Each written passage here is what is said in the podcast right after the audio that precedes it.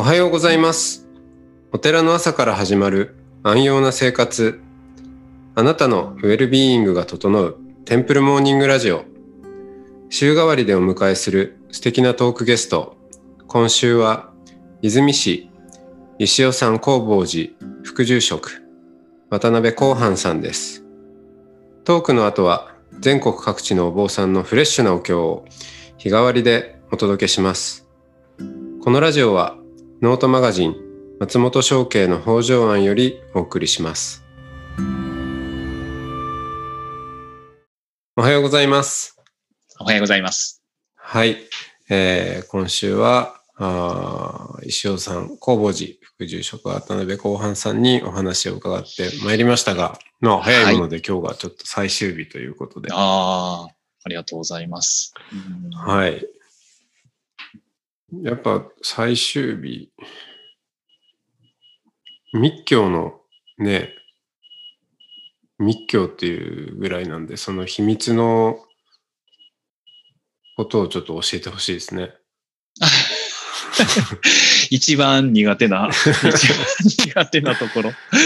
うん。いや、ぜひ秘密を明らかにしてほしいんですけど。あ いや、ここは喋れないんですと。いや、そこはもうちょっとあの、いや、ここでは言えないんですみたいな秘密があるっていうことなんですか？あー、ねでもなんかまあ、そういう面もありますよね。うん。まあね、ねとはいえでもい今時ね、経典研究とかも、そっちはアカデミックの方アカデミックの方で、いや、ここ秘密だからとかやってられないから、どんどん外に出ていくし、ね、うん。あの、い因の結び方とかもね、因の結び方は YouTube には出てないのか。まあでも、あの、まあそこは感情、あ感情を受けて、えー授かるんでしょうけど、あのそうですね。うん、ーなん。か、でもそこをなんとかちょっとだけ教えてくださいって言ったら、まあでもなんか、えっ、と、そうですね、混合っていう、混合会とかって言います。混合っていう発想って結構密教の独特なんじゃなかろうかなと。うん。なんかそ、の密教ってこうたくさんの菩薩が出てくるんですけども、はい。仏様ですね、うん。仏様が出てくるんですけど、こう、ちょっと言い方悪いんですけど、あ、何でも今後をつけたら菩薩になるんかみたいなところが。愛欲であっり。たりとか、うん。執着であったりとかも、もう今後をがついている菩薩になっちゃうわけですね。愛欲？はい、そうですね。あの。えっ、と、アイ、アイコン号とかあっていう。アイコン号。うん。はい。そうですね。だからもう、ふえっ、と、仏教という世界観の中では、いや、それは、えー私たちは滅するべきものだろうっていうようなところも、えーいや、それも菩薩なんですよっていう。混合自体の意味っていうと、あ何？今後は、えっ、と、不栄なるもの、まあ、壊れないものというような、まあ確かに硬そうな イメージがね、そうですうん、ね。五感からしますけど、壊れないもの。壊れないもの、不栄なるものの象徴で、まあ、あの、えっ、と、そうですね、インドで、えっ、と、武器として使われていたものああ、すはい。なはいんですけども、それがまさにその、えっ、と、悟った心が壊れないという象徴うん。として使われる、うんこう。瞑想によってですね。うんはい。うんじゃあ、そそれに、例えば愛に、愛欲の愛に混合をつけると、それはどう解釈するんですか？愛もまた、こあの、えっ、と、菩薩なりみたいなところで、うーんうん。なんかもう一見マイナスに思っているものも、まあそれが活力に、まあちょっとこう平たく言えば活力になったりとか、うん、それでまあ人を救うこともできたりとか、うん。うん、なるほど。そっか。それをなくしていこうということでもないっていうことですか？そうそう、そうなんです、そうなんです、そうなんです。うん。ああ、うん確かにそれはちょっと救いかもしれないですね。いや、うーん、まあ、僕もそのお坊さん業というのか、まあいろんなところで喋ったりして、ちょうど、もう今週もお掃除掃除はいから始まる、まあ仏教の話みたいなのを、うーん、まああれは、な、4 40代、50代の女性をターゲットにした、ま、なんか、まあマガジンがあって、まあそこの企画でやったんですけどね。はい。で、まあお話、ちょっとそのオンラインのね、あれでブレイクアウトセッションとかで、ちょっとこう個別に喋ったりするような時間もあって、聞いてたら、うーん、本当はこういうふうにしたいと、まあ早起きもして、掃除もきちっとして、まあはい。掃除以外の家事もいろいろしつつ、仕事もしてるから仕事にも行き、子育てもまああるんで、まあお弁当もしっかり作ってとか、はい。まあその方は、あの、シン,、えーシングル、うんまあ、あーはい。旦旦那さん亡くされてっていうので、はい。方だったんですけど、でもそうやりたいんだけれども、本当に忙しすぎてそうはできなくて、自分を責めてしまうんですっていう人がで、まあ結構そういうふうに自分を責めるっていう方が多いなって思うんですよね。本当は私は100%やりきってこういうふうにありたい。だけれどもできない。私を、まあ、許せないとか責めちゃうっていう。はい。で、どうやったらその、うーん、何か、そうですね。怠け心とか捨てられるんでしょうか。で、あの、そう、100%の自分になれるんでしょうか？自分のネガティブなところをどうやったら消せるんでしょうか？っていう人が、まあ結構いらっしゃると思うんですけど、はい。うーん、いや、なんか、その100%っていうこと自体が幻想なんじゃないかと、うん。まあ頭の中でこしらえたもので、うんうんうん、100%ありたい自分になるっていうこと自体が、初めから何かちょっと、うんまあ、無理なことっていうんですかね。まうんあ、ありえないものを目指しているようなもので、うん、それをやってる限りどこまで行っても、あの、まあ、えーまあ、し、苦苦しさがつきまとってくるっていう、まあ、そんな話をしたんですけどね。うんうんうんうんうんうん。そうですよね。そうですよね。うん。ね。ね。だから、なんかまあ、そうさっきの今後の話で言うと、まあ、こう100%っていう何か良きものみたいなそうそうそうそう。ばっかりを追ってますけども、全然この、なんでしょう、あ、自分ではできてないなと思うことも、やっぱり子供さんには影響を与えて、良き影響を与えてることも往々にしてあるでしょうし。うん。まあうん。ね、その、それ自体なくそうって言ってもなくなるもんじゃないから、ううん。だったら、まあ、むしろそれをできない自分を責めるとかじゃなくて、受け入れるっていうこと、ううん。ん。うん。そっちが大事なんじゃないですかっていう。話をしてて、まあ、その、何にでも今後をつければ、そうですね。うんいいものとして受け止めていけるかもしれないですね。確かにね。いや、本当にでもそうですね。そうですよね。なんかでも、あの、昔、昔って、今もやってはるんかもしれないですけど、あの、えーっと、名前忘れたな、あの、ニコニコ動画とかでやってたお坊さんが、えーっと、キリストさんとかにも菩薩をつけて、もう何でも菩薩にするみたいな、あー、なんかあったかもな。うん。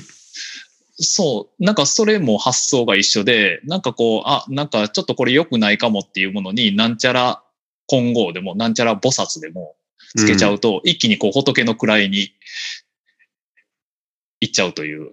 はいはいはい。うん、うん、うん、うん、うん。で、そうなると受け入れられるようになる。そう、そうなんです、そうなんです。あの、私できない菩薩ですってなると、うんなんかもう、できないことが、その人にこう良き影響を与えている菩薩みたいな。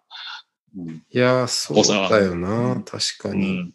うん、あのー、僕この前ね、あの、シャシャーマン？はい。現代のシャーマンっていう人、まあ、あの、ま、松木先生っていう人がいるんですけど、まあ、その人のちょっと話動画でちょっと見てて、はい、うん。あのー、まあ、これは別にそのシャーマンに限らず、結構カウンセリングとか、そのケア、なん、うん、セラピーとかそういうのやっているような人には共通だと思うんですけど、どんな人の心の中にもモンスターがいると。はい。うん。で、まあそれはどうやって生まれるかというと、その子供の頃のね、体験だったり、まあ子供に限らず、その人生の中でいろんな経験をしてくる中で、あの、まあ種がまかれ、そして蓋を、蓋をしたり抑圧するとどんどん育って、自分では気づいていないんだけれども、確かにいる。うん。まあそのモンスターの形も人によってもちろん様々なんですけど、で、はい、じゃあそれ、でもそれがあることによって、いろんな、まあ困難なことがね、うん、人間関係であったり、生まれてくると。で、じゃあ、それをどうやって克服していくかっていうと、モンスターを消そうとすると、はい、結局、まあ今までも本当はいるんだけど見たくないから蓋をしてきてしまったがゆえに、こじらせちゃっているので、まずはそのモンスターを認識することが大事ですよと。うん。うん。あの、そのモンスターのあり方、まあね、様々だと思うんですけど、で、その、それに、でもそのモンスターの特徴から、なんかまず名前をつけてあげるっていう。ああ、なるほどね。うん。その、なんかここぞという時に、どうせお前なんてって耳元で囁いてくるモンスターだったりするわけですよね。例えば、はい、例えば。はい。うん。はい。うん、まあそういうモンスターに、そう、なんか名前をつけてあげると、うん、そのモンスターがうごめいた時に、あ、あいつが動いてるっていうことがまあ気づけるようになったり、うん。うん。で、まあ、もっと、もっとちょっとこう、一歩踏み出すのであれば、いや、私の中にこういうモンスターがいるんだよねっていうことを、周りの人にも共有して、あ、そうなの。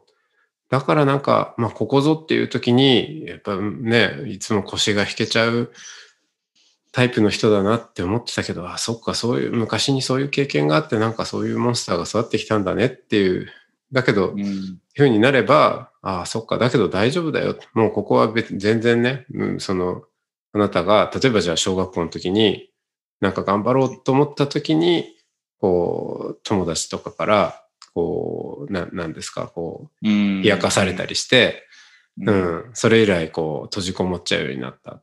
でも、もうここ小学校じゃないから、みんなも応援してるし、大丈夫だよっていうふうに、周りもね、あの、認識してくれるようになると、まあ、仮にその人が、なんかここぞっていう、まあ、その仕事とかでも、時に腰が引けてるような時に、あれ、何々さん、またあれ出てきちゃってんじゃないの？とかって、周りの人も言ってくれるようになると、まあ、ますますモンスターが、なんだろう。モンスターって結局、あの、表に引きずり出されると、なるほど。うん。効力を発揮できないっていうとこね、うん、ありますから、ね、光が見ちゃうと。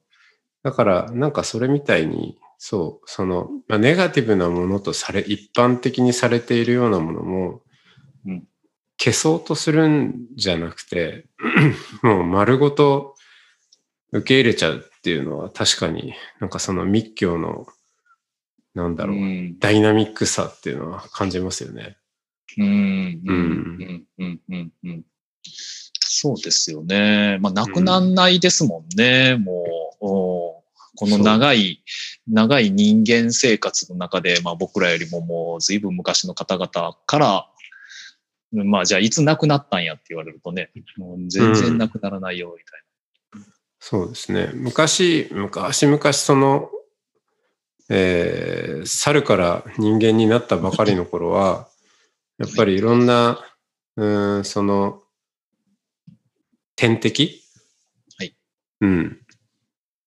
もいて、あの、まあ、臆病であるっていうことが、身を守るためにも大事だったうん。うん。時期があると。まあそうですよね。はいはいで、まあ、その、今はもうそういう環境になくなってしまったんだけれども、でも DNA として残っちゃっているっていう話はまあうん割とよく、うん、聞く話だなとは思う中で、そうですね、密教はそういうところありますね。あと、その欲に関して言うと、はいよく、そうそう、僕もあの、真言宗の、まあ、あの、先輩というか、うん、結構何人かいらっしゃるんですけど、はい。うーん、体欲と小欲ですかね。ああ、うん。うんうんそんな話も、そう。欲って、うん、仏教では否定しそうなことなんだけど、実はその欲もうん生きる力、うん、しかもその仏として生きる力に変えていくっていうのは、ああ、なんか面白いなって思いましたね。うん。うん。そうですね。そうですね。うん。うん。そうですね。だからなんかその、えっ、と、多分まあそういうこと、まあその言葉だけのものでもありますし、で、そこにやっぱりこう一歩手前に儀式、すいません。えっ、と、なんかそこにこう一歩手前にやっぱり儀式があるとか修行があるっていうところも結構重要かなと。なんかね、うんなんかまあそれはもう体欲ですよとか、なんか、いや、もうすべて体欲に考えましょうじゃなくて、さっきの混合会と体造会みたいな感じで、一歩手前に、あの、ね、そうやって儀式的にそういうのを体得して、あ、やっぱり体得です、あの、体欲ですよとか、なんかね、うん。そういうところも、やっぱり重要なのかなといううのは感ん。じますね。うん。儀式ですか？儀式とかイニシエーションであったり、まあ、感情っていうんですかね。あの、感情って、はい。な、あの、まあ、感情を分かりやすく言うのもちょっと難しいけど、あの、真言宗のお坊さんでも、まあ、いろんなタイプの方いらっしゃるけど、はい。か感情マニアみたいな人もいるじゃないですか。まあ、マニアっていうか、なんか、いろいろ、いろいろ受けたい、コンプリートしたいぞみたいな。なんか、その、密教手法を、はい。とにかくこう集めていく感じの。まあそういうゲーム性も密教の面白いとこだなとは思うんですけど、あれって、あれを受ける時のテンションってどういうものなんですか？結構、なんだろはい。テンテンションというと、う。うん。いやみんなやっぱ修行、修行してちょっとこう、レベルアップするぞっていう感覚があるんですか？ああ、そうです。まあ、レベルアップ。う。。うんうん。う ん。なんと表現いやー、なんと表現したらいいんでしょう。なんかそれもね、ちょっと感覚がちょっと僕も変わってきてるので、いや、昔は、昔はね、うんなんかその、えーっと、そういうこう、手法であったりとかを学ぶときって、なんかまあまさにレベルアップのような感覚はすごいあったんですね。なんかやっぱこれができるようになるからこそ、なんかこういう秘めたものに触れることができるみたいな。うん。えその変化が興味深いです。たんですけど、うん。なんかあまりにもそのね、あの、そういう方々と触れすぎたのか、なんか、そう。まあ、そうですね。うんああ、でもちょっと表現しにくいな。はい。いや、いいですよ。もう、素で行きましょう、素で。まあまあ、いろいろね、大体、まあ、いろんな人と触れて、うーん。うん。そうですね。いや、なんか、目的はどこにあるんだろうっていうのは、やっぱり、ちょっと、こう、思うこともありますね。うん。そう。まあ、目的なんかないんでしょうけど。うんあじゃあ今は、最近はそんなに、あのー感情ガンガン受けていこうっていう感じでもない。そうですね。うんまあまあ、あの、もともと受けたいなと思ったのを受けたからというのもあるんですけども、うん。例えばまあ自分が拝もうと思う仏さんの拝み方とか、う。うんんそうですね。まあそういうのも受けたりとかはしたので、そうですね。それ以上に何かあれもこれもっていうようなのはあんまり。うん。うーん。もう何でしたっけ？あの、国蔵愚問ああ、寺愚問寺法、あ、愚問寺法うんはまだやってないですね。やりたいですね。やりああれ、あれなんかやりたいっていう人が多いなと思って見てるんですよああ、そうですね。やっぱりなんか、えっ、と、あれは、その、もう、なんかやっぱりこう、真言宗のお坊さんとしては、そのお大師さん、まあ、弘法大師空海さんの追体験をするっていうのは、やっぱりパワフルだと思うんですよね。うん。で、やっぱり、あれは、お大師さんがされた手法であるので、そっか、そういうことなんですね。うん、うん。そうですね。うん。みたいですね。うんうんそう。あだからそっちの方が大きいかも。なんか、その、まあ、例えば国蔵愚問寺法ですと、まあ、その、やった時の功徳みたいなのはよく言われるのが、その記憶力がすごくはい。素晴らしくなってとかって言われますけど、別にそういうのにはあんまり興味がうんないですね。うん。う。うんんその超能力を得るためにやっているわけじゃなくて。なくて、うんやっぱりまあそのお大師さんの追体験で、なんかまあ少なからず、あ、お大師さんはこういう感覚、まああのその手法は多分一緒のことをやるので、うん。あ、なるほどと。お大師さんも何歳の時にこういうことをされて、なんかこう、こういう感覚を味わわれたのかっていう、うん。少しこう触れてみたいという。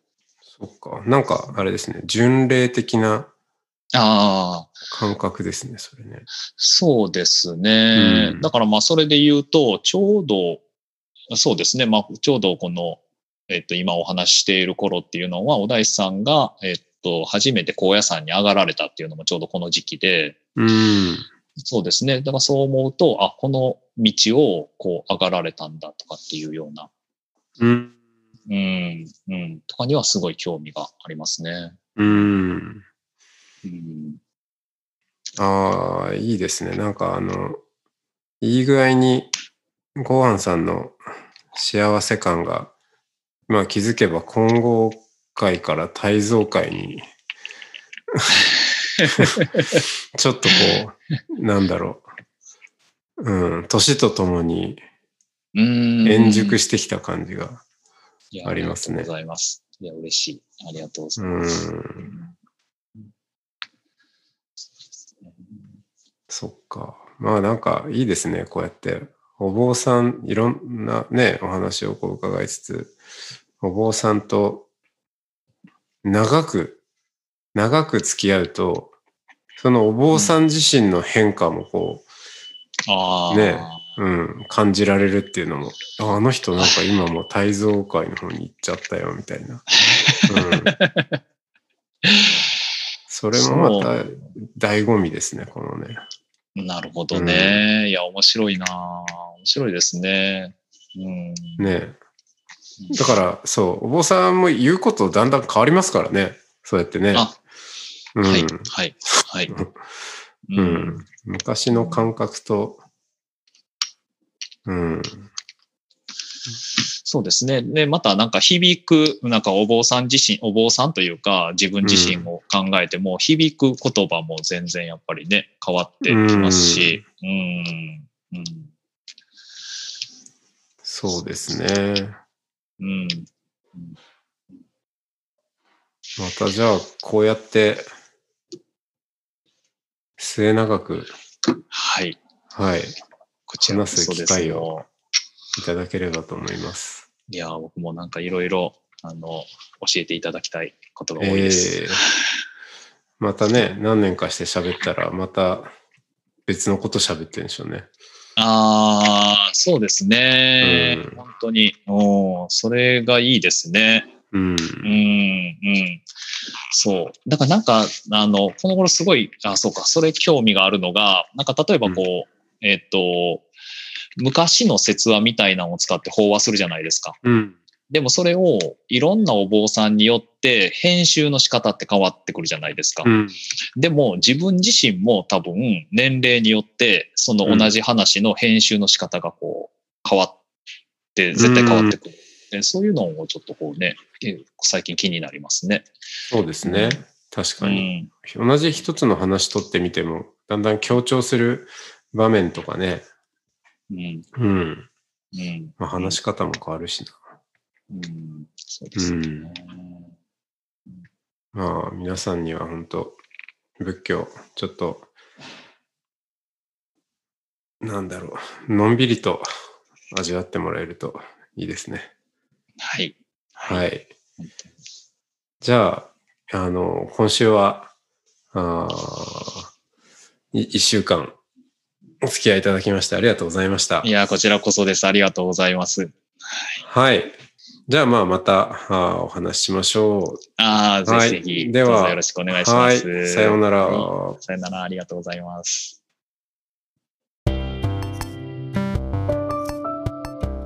いつもテンプルモーニングラジオを聞いてくださりありがとうございます。2021年1月23日に初めてのライブ配信を行います。Zoom ミーティングを使ってリスナーの皆さんとの交流もしたいと思います。参加申し込み方法など詳しくはノートマガジン松本商家の北条案または音の巡礼をご覧ください。